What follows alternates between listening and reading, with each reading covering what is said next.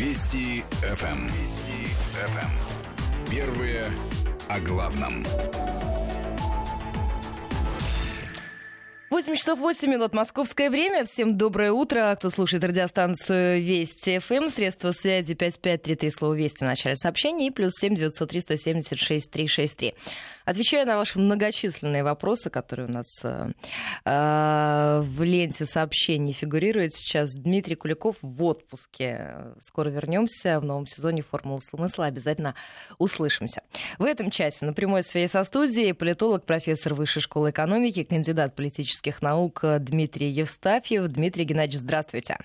Здравствуйте, Ольга. Ну я-то тоже в отпуске. Почему же я, я тут с вами? Мне тоже Вы не поверите, я тоже скоро в отпуск. Значит, мы с вами сегодня э, подведем кое-какие итоги, может быть, да. сделаем кое-какие прогнозы, а потом уже встретимся, соответственно, в эфире «Формула смысла».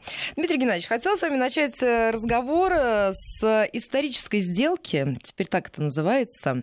Европейский Союз ее заключил, сделку по восстановлению экономики после коронавируса.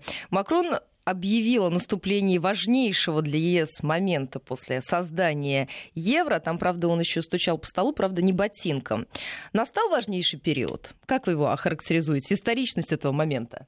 Да нет, конечно. Хороший, кстати, вопрос. Спасибо. Это действительно очень важный момент вот, с точки зрения подведения итогов. Вот э, полгода вот этой вот пандемической, ну, пандемических ограничений, можно называть это истерией, можно называть это экономическим спадом, как угодно назовите, и вы можете как угодно к этому относиться, э, вы можете быть коронаскептиком, вы можете быть корона, что называется, оптимистом, извините, так, но тем не менее эти полгода были даны для того, чтобы мы каким-то образом посмотрели на тот путь, который прош... прошло человечество, прошла мировой экономика за последнее время, и какие-то выводы сделали. Ну вот давайте честно посмотрим на то соглашение, которое так воспевал господин Макрон.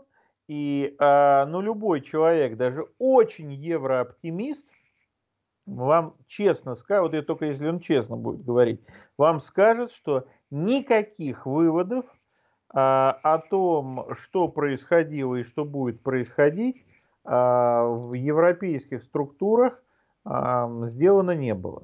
Ну, то есть никаких признаков а, рефлексии, осознания тех проблем, которые возникли в связи с коронавирусом, в Европе не обозначилось вообще. И все, что они предложили, это фактически а, кредитная накачка экономики, это сохранение э, трансатлантических экономических отношений, ну уже, правда, вот единственное могу сказать, не любой ценой, но никаких новых идей там нет, никакого понимания того, как они будут разгонять механизм внутреннего экономического роста в Европе вне экспортной экономики, у них нет, никаких идей относительно восстановления Э, финансовой самостоятельности Европы у них нет. Поэтому о чем мы можем говорить? Мы можем говорить о том, что Европейский э, Союз и прежде всего, вот тут, конечно, у меня есть вопрос, я не знаю на него ответа. Это люди, которые действительно находятся внутри Европы, наверное, ответят на него лучше, чем я. Но, на мой взгляд, и на уровне наднациональных институтов – и на уровне э, национальных правительств в основном эти люди не знают, что делать. При этом у нас нет иллюзий относительно того, что из себя представляет наднациональные европейские институты.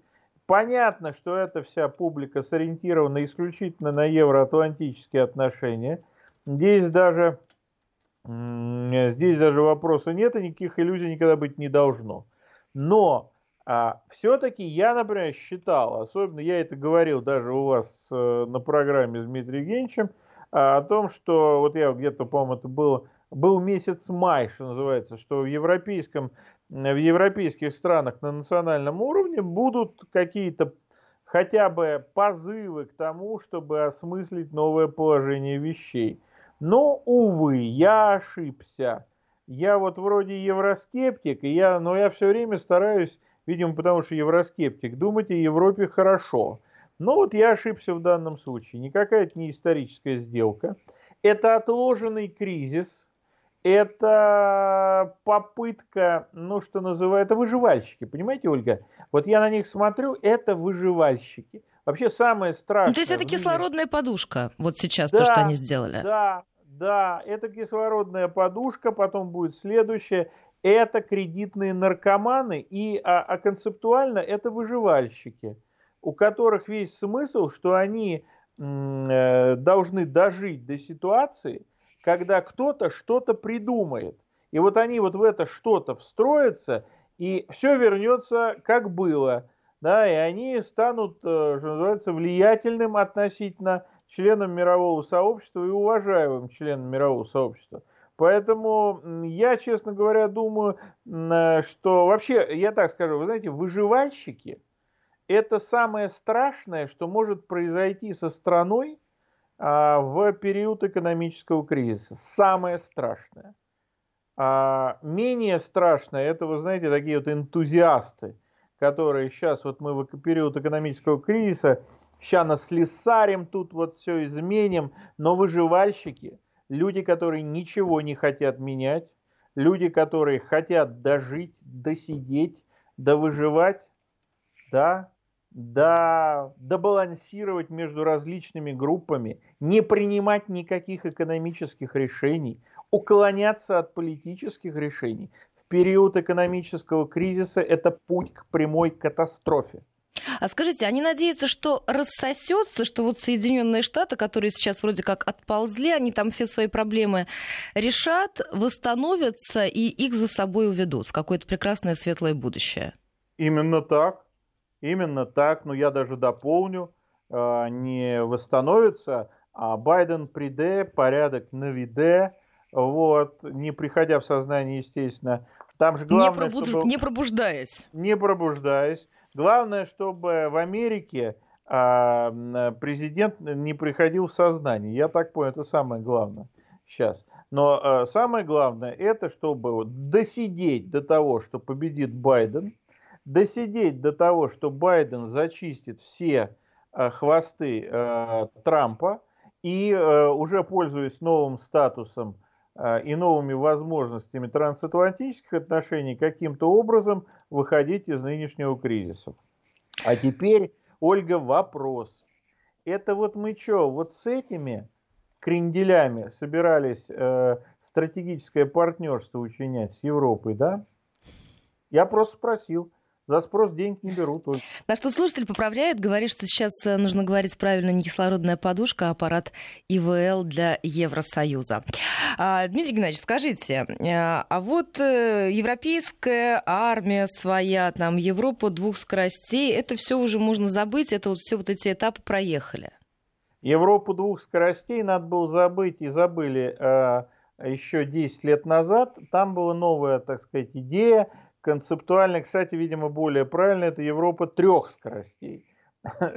Очень замечательная была идея, э, в рамках которой часть стран Южной Европы, э, в общем, уходила бы в такой, знаете, геоэкономический мусор.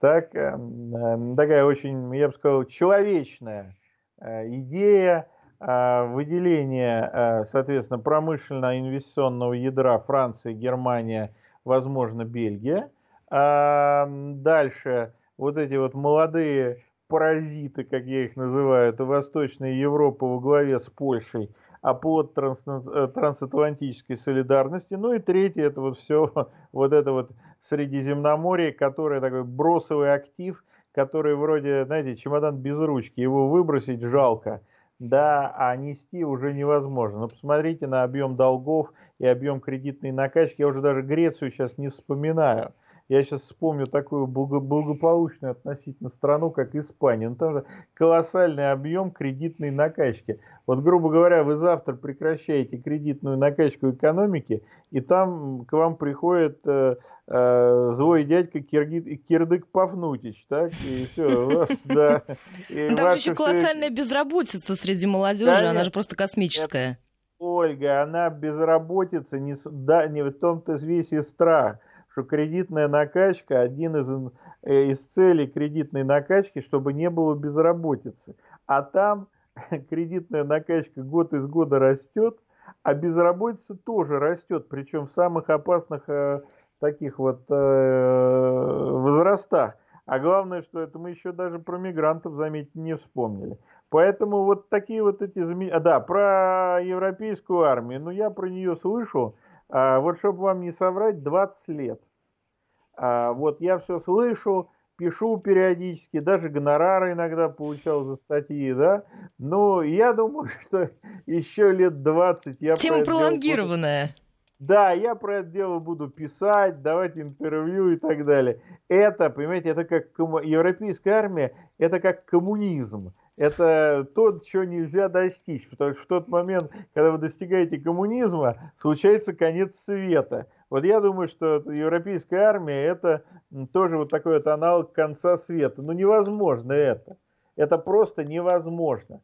Нету на сегодняшний день ни одного политика в Европе, у которого есть минимальная политическая воля и административный ресурс, чтобы создать европейскую армию. Да посмотрите, они национальные армии-то поддерживать не могут в дееспособном состоянии.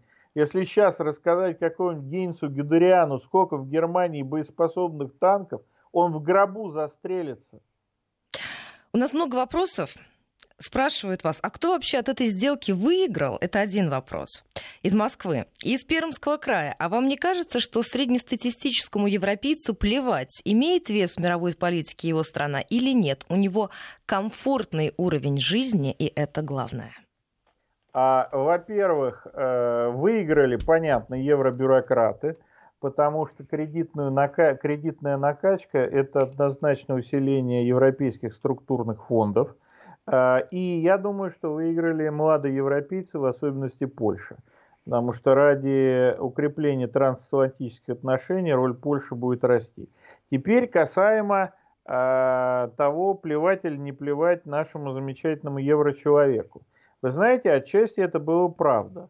И отчасти, когда вы приезжали в ту же самую Европу в конце 90-х и даже в начале нулевых, вы даже на серьезном интеллектуальном уровне а, всегда могли услышать, ну и чего там, вот у нас там Бельгия, там, но зато вот у нас высокий уровень жизни там и так далее и тому подобное.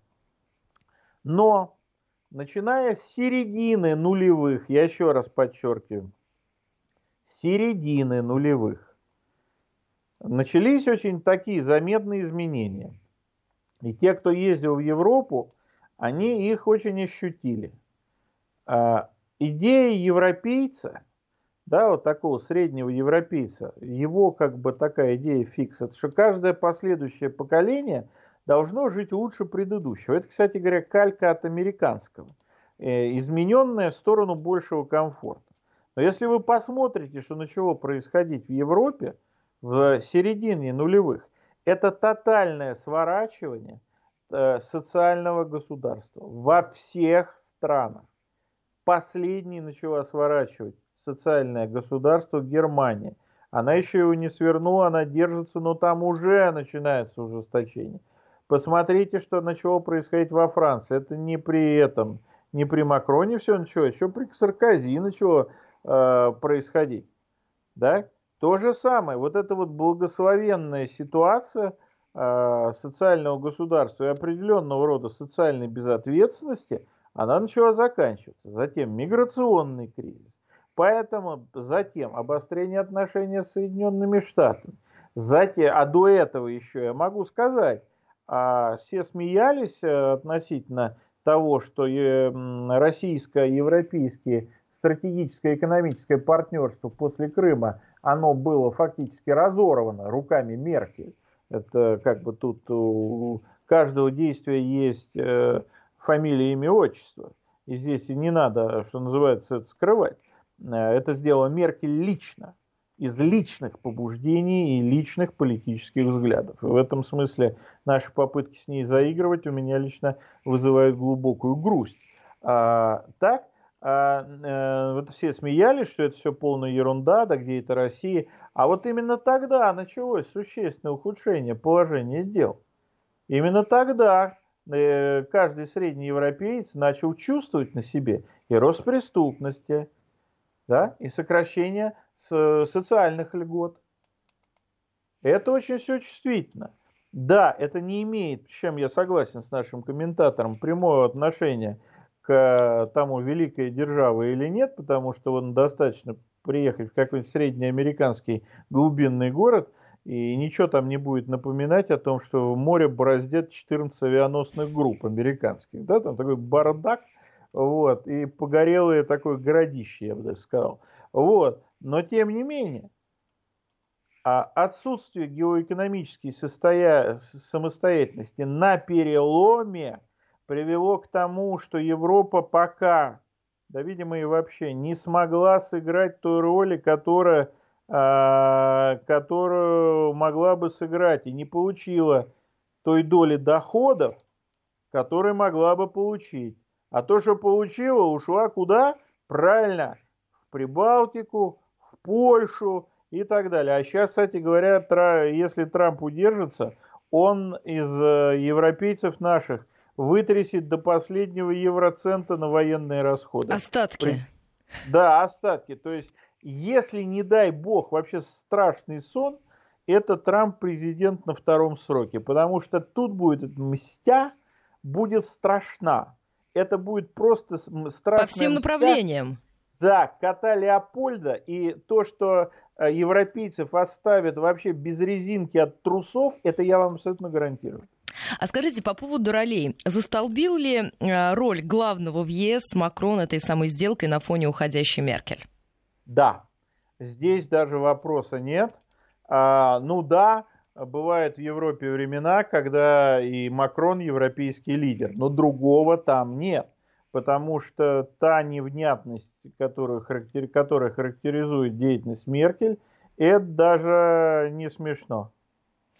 Ну что, давайте тогда к Трампу. Вот, кстати, я сегодня смотрела свежие цифры э, по Соединенным Штатам по коронавирусу. А, новые рекорды. У них, во-первых, э, смертность больше 1100 теперь в сутки, и они перешагнули отметку в 4 миллиона. А скажите, вот совсем мало времени у нас остается до, вы, до выборов, да, там начало ноября, сколько тут осталось? Мы видим, что взята очень высокая планка с коронавирусом. Что делать-то будут? не знаю. Вот не знаю. Они себя загнали в такой тупик, из которого я лично выхода не вижу. Надо этот тупик просто сносить весь. Вот. На месте американской элиты, американской олигархии, я бы, конечно, бы э, приводил к власти какого-то третьего отмороженного. Ну так есть что... такой, извините, Канни Уэст. Ну да, кстати говоря, я очень оптимистично смотрю, потому что, э, вы знаете, вот в условиях... Пока самый адекватный э, кандидат, как его называют, извините, что перебиваю. Нет, все вы правильно делаете. Я очень оптимистично отношусь к Кани Весту. Если ему еще подобрать толкового, э, узнаваемого вице-президента, то это вполне рабочая история, особенно по сегодняшней Америке. Потому что э, даже из-за кулис рулить вот тем, да, что есть в Соединенных Штатах в двух партиях, и это просто это невозможно. То есть это будут еще 4 года войн, э, грабежей и так далее и тому подобное. То есть э, в Америке очень большой э, запас прочности. Но этот запас прочности не бесконечен даже для США. Даже для США. Так и что делать? Ну вот это не наше дело.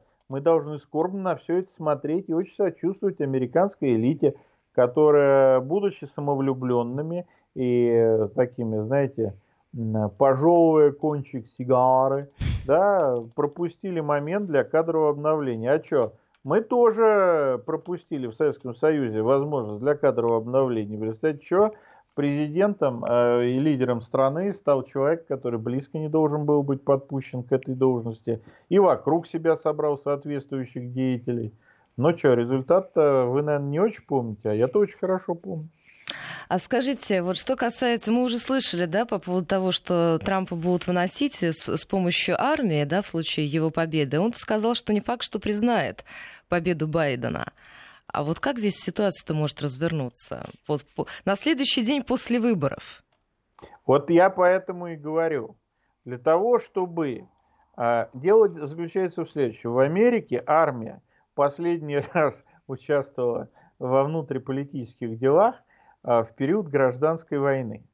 И потом ее из этих внутриполитических дел очень долго выносили, в том числе э, такими не вполне э, такими мягкими способами. Для того, чтобы армия, опять, американская армия опять не вошла во внутриполитическую жизнь Америки, им нужно снести тупик, в котором сидят два старца, один в Твиттер пишет, другой спит. Из этого тупика выхода нет. Нужна революция сверху под узнаваемого человека, который будет, что называется там, рэп какой-нибудь танцевать, и второй, который будет договариваться. Нет у них выхода в рамках имеющегося политического баланса у американской аристократии и олигархии выхода я не вижу. Хотя они люди умные, они люди абсолютно циничные, может, что найдут. Ну вот э, я, я тут слышала, что республиканцы еще триллион предлагают э, вкачать в качестве стимулирующих мер. Да хоть пять. Когда у вас горит дом, вы можете туда... Ремонт горя... можно делать, правда, на кухне? Самое время. Да, да, у вас горит дом, и вы туда можете вбрасывать абсолютно неограниченное количество денег. Ну вот хорошо, они вкачали уже, насколько я помню, 7 с лишним, да? Поправки, Дмитрий Геннадьевич, меня просят коллеги прервать разговор, потому что новости сразу после э, вернемся и продолжим. Вести ФМ. Эм. Вести ФМ. Эм. Первые о главном. 8.35 московское время. Мы снова в эфире. Напоминаю нашим слушателям на прямой связи со студией политолог, профессор Высшей школы экономики, кандидат политических наук Дмитрий Евстафьев. Дмитрий Геннадьевич, нашла даже несколько цитат. Сенаторы-республиканцы серьезно разошлись во взглядах с Белым домом по новому пакету мер стимулирования американской экономики на фоне пандемии. А, значит, руководитель аппарата сотрудников Белого дома и министр финансов Марк Медоус и Стивен Мнучин обсуждали на закрытой встрече в Конгрессе с сенаторами-республиканцами проект нового пакета как раз из триллиона долларов. Может показаться, что мы далеки друг от друга, но я думаю, что они живут на другой планете. Так э, охарактеризовал один из помощников сенаторов ход этой встречи. Другой вообще сказал, что встреча погрузилась в хаос, а Тед Круз от штата Техас после отсутствия вообще какого-то взаимопонимания и компромисса сказал, э, так сказать, резюмировал, да, чер, да чем, черт возьми, мы тут все занимаемся? Они не знают, чем они занимаются. Они вкачали огромные суммы, э, сравнимые с теми, которые вкачивал Рейган для победы в холодной войне. Но результатом этого является то, что они до сих пор, вот сегодня конец июля, да, они не могут спрогнозировать даже минимального уровня экономического спада в Соединенных Штатах. Я вообще не понимаю, как можно продумывать какую-либо экономическую стратегию, когда вы не знаете даже базовых сценариев экономического развития. У меня сейчас совершенно глупый вопрос будет, так, на который у меня нет ответа. Я думаю, что его нет не только у меня, а он у них вообще есть сценарий развития. У меня такое впечатление, что там у власти находятся люди, которые живут исключительно сегодняшним днем, а ночью у них мозг обнуляется, и они пошли по новой. Вот, как это, по-моему, у Брэдбери какой-то рассказ был, по-моему, да, там да, э, ночью у жителей обнулялись мозги, да, да, да. Да, и, да, и они забывали. А вот это здесь только у политической элиты. Эти люди живут как в последний день, они не знают, что будет завтра у них нет особенной стратегии развития экономического. У них есть, у Трампа есть политическая стратегия развития. Это сформировать э, систему лично-семейной власти. Но эта стратегия в настоящий момент нереализуема в принципе. И то, что он, он, кстати говоря, постепенно от нее отходит. Он понимает, что он неизбираем в качестве семейного президента. Тем не менее, а что, у демократической партии есть? Вон я почитал тексты Байдена, которые там, что называется, от его имени подписали. Да, ну вы меня извините, это набор, это просто набор слов, причем набор слов очень во многом Трампа. Так? Да, многие Никак... говорили, что он списал. Да, во многом никаких идей, кроме вот этого вот, значит, реиндустриализации нет. А теперь я вопрос, а под что вы будете реиндустриализировать? У вас есть тот, э, тот объем рабочей силы, под который вы будете реиндустриализировать Америку. У вас есть тот объем инвестиций именно в промышленность. У вас есть, я сейчас глупую вещь задам, э, вопрос, вещь скажу, э, у вас есть вообще технологии, под которые вы будете это индустриализировать. Да, у вас что-то осталось от великого прошлого Америки, но это, и это все можно развить, но не в условиях перманентной политической нестабильности, которую мы наблюдаем в Соединенных Штатах. Вот это вот меня, конечно, очень сильно печалит. А главное, она еще это все очень меня веселит, потому что эти люди, а, не понимая, что происходит в Соединенных Штатах, пытаются рассказывать всем другим, так, как они будут рулить миром, как они будут управлять миром, где Соединенные Штаты будут единственной, так сказать, глобальной силой. А самый страх-то ведь в том, что их слушают. Самый страх заключается в том, что их слушают даже китайцы.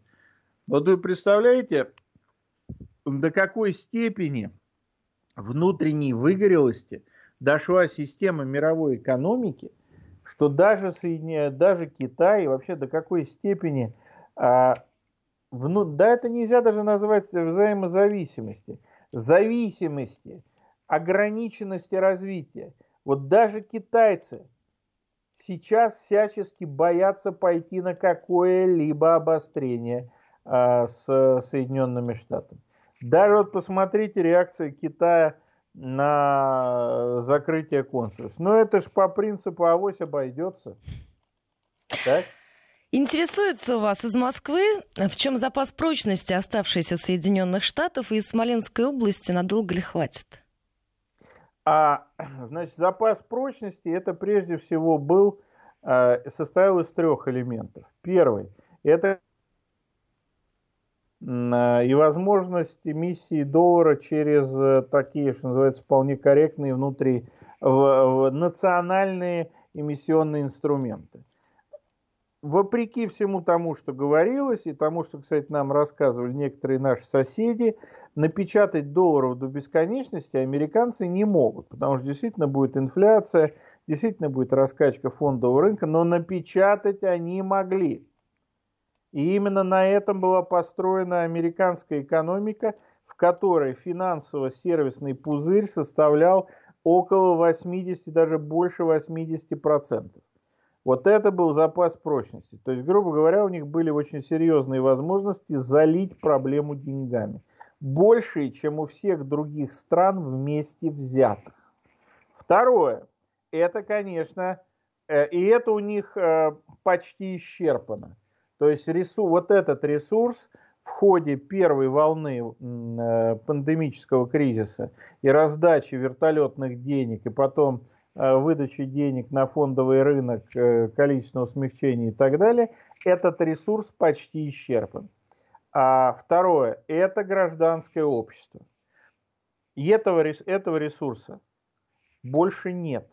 Гражданское общество, которое оказывало в 90-е, даже в 80-е, они за счет этого холодную войну выиграли. В 90-е, в нулевые, сдерживающее воздействие – а оно было сожжено в пыль в ходе протестов, в ходе расовых протестов. Восстановить его быстро не получится. И главное, что оно будет априори радикальным. Поэтому вот этого ресурса у них больше нет. Ну и третье. Это сбалансированная система институтов на федеральном уровне. Смысл американской государственности – это противостояние центра и регионов, в которых федеральная элита, федеральная аристократия максимально сдерживает устремления разными способами, в том числе способами покупки, кооптации, там, дружбы там, и так далее. Разное, это нелинейно. Э, поползновение американских регионов. Этот ресурс еще держится, но уже трещит по швам. Первый натиск сепаратизма – вот эти вот, что называется, проекты проекта коалиции штатов в двух регионах а, в действительности американской федеральной власти удалось сдержать. А, хотя ситуация была, что называется, 50-50. И могло повернуться сильно по-другому. Но, тем не менее, удалось сдержать. А, соответственно, вот из трех ресурсов одного нет вообще, одного почти нет, и третий держится. Насколько это хватит, я считаю, что Америка выдержит еще одну серьезную волну кризиса, но не больше. А скажите, если мы вернемся к вот этому пакету стимулов для восстановления европейской экономики, к этим 750 миллиардам евро, тут ряд экспертов высказался, что все это позволит увеличить привлекательность евровалюты. И э, стали говорить о том, что совместные вот эти самые долговые обязательства, которые будут размещать страны ЕС, могут стать серьезной альтернативой казначейским облигациям Соединенных Штатов в качестве защитного актива. Вы согласны или нет? Нет, не согласен. А, дело в том, что американские долговые обязательства – это вещь политическая. Достаточно посмотреть а, список стран, которые покупали эти обязательства. И они их покупали по политическим соображениям. А, э, это Япония, тот же самый Китай, та же самая Россия, для которой э, покупка американских долговых обязательств – это, что называется, инструмент в был инструментом вхождения в мировую финансовую систему. А для того, чтобы иметь такой политический статус, ну, опять же, я не буду сейчас говорить банальность, нужно иметь европейскую армию и пару-тройку авианосных групп, которые бороздят по миру. Но самое важное, Европе нужно а, иметь а, собственное глобализированное финансовое и экономическое право. А на сегодняшний день а, американцы вот пальцем щелкнули – по поводу Северного потока. И наши все замечательные европейские ребята выстроились по стойке смирно. Вот, и соблюдаться будет американское законодательство. И инвестор любой будет соблюдать американское законодательство. И у американцев есть огромные, неограниченные почти возможности обеспечить нейтрализацию инвестиционного потенциала еврооблигаций вот этих совокупно – на базе своего международного права, на базе своих э, правовых возможностей в мире. В тот момент, когда вот они посыпятся, вот тогда я по-серьезному начну относиться к этим европейским замечательным изыскам. Но не сейчас. Это пока, а потом нужно очень четко помнить, что главный спрос на американские обязательства это внутри страны, внутри Соединенных Штатов. Будет ли такой спрос на европейские, на еврооблигации со стороны европейских же инвесторов. Вот тут у меня большие вопросы. А можно еще тогда несколько вопросов от наших слушателей? Из Москвы вас спрашивают, а не думаете ли вы, что с обрушением США рухнет весь мировой экономический, а возможно и не только порядок? Хай горе. Что нам в этом порядке? Нам в этом порядке некоторое время назад, больше десяти, я просил бы напомнить, было довольно сыто. Потом в нам в этом порядке было существенно менее сыто. А, да, дивный новый мир будет очень жесток, но, по крайней мере, он будет более честным. И, по крайней мере, каждая страна, включая Россию, получит возможность а, сама, сама определять некие правила игры, по которым развиваться. Почему? Потому что в том мировом порядке, а, который мы имели некоторое время назад не то что Россия, но даже Китай имел очень ограниченные возможности определять и влиять на правила игры. Вся проблема, почему началось крушение вот этой системы глобальной геополитической монополярности, это потому, что американцы перешли черту в монополизации. Американцы в силу проблем во внутренней экономике они захотели не просто доминировать, они захотели монополией, они захотели иметь все инвестиционные ресурсы, им просто не хватало. Так? Поэтому нечего этот мировой порядок жалеть. Тогда можно еще от меня будет один вопрос. Э, э, он из разряда «Не узнаю вас в гриме» к заявлениям госсекретаря США. Если мы будем работать с Россией, я уверен, мы сможем сделать мир более безопасным. Я думаю, есть смысл работать с русскими, чтобы обеспечить мир не только для Соединенных Штатов, но и для всей планеты. Как Ой, отреагировать три... на такую риторику? Ой, трепач. Трепач. Вот, я сейчас заплачу от искренности Помпео. Да, и люди, которые реально верят господин Помпео, не должны допускаться к государственной службе и вообще к какой-либо политической деятельности на пушечный вы, э, выстрел. Это человек, который правду в принципе не говорит. Это профессиональный лжец. Поэтому, да, сейчас их приперло. А, я так думаю, что у них по космосу какие-то серьезные накладочки вышли. Я сейчас боюсь это формулировать, но, по-моему... Подожди, а как же Илон Маск? Вот э, я думаю, что вышли некоторые накладочки, но дело не в этом. И поэтому этот человек будет э, юлить, вилять и так далее. А, они достаточно сильно боятся э, стратегического партнерства с Китаем, России – они не уверены, что они в этот раз смогут дожать Китай до, э, ну, что называется, ну, назовем прям капитуляции. Я, э, я-то думаю, что они смогут, но они вот в этом не уверены. Поэтому им нужно обеспечить временный нейтралитет России. Поэтому Помпео будет говорить, он еще какие-нибудь э, цветы к какому-нибудь монументу возложит. Но это ж трепач. Цена слова Помпео – это ломаная копейка. Даже, я бы сказал, центик. Давайте тогда по поводу, у нас 4 минуты остается, 3,5, если быть абсолютно точной. А, по поводу отношений с Китаем. Мы с вами уже заговорили на эту тему. Вне зависимости от того, Трамп или Байден, а, по заданной траектории будет все это развиваться? Да, я думаю, да. Нет, но как? Э, Байден будет потихоньку смягчать у семьи Байденов есть бизнес-интересы в Китае. И в этом смысле он гораздо более уязвим э, перед китайцами, чем семья Трампа. Но дело в том, что инерция внутриполитическая и внешнеполитическая антикитайской линии Трампа, э, она очень сильная, и я думаю, что это как раз в том числе элемент внутриполитического консенсуса. Поэтому, как и антироссийская а, как антироссийская линия.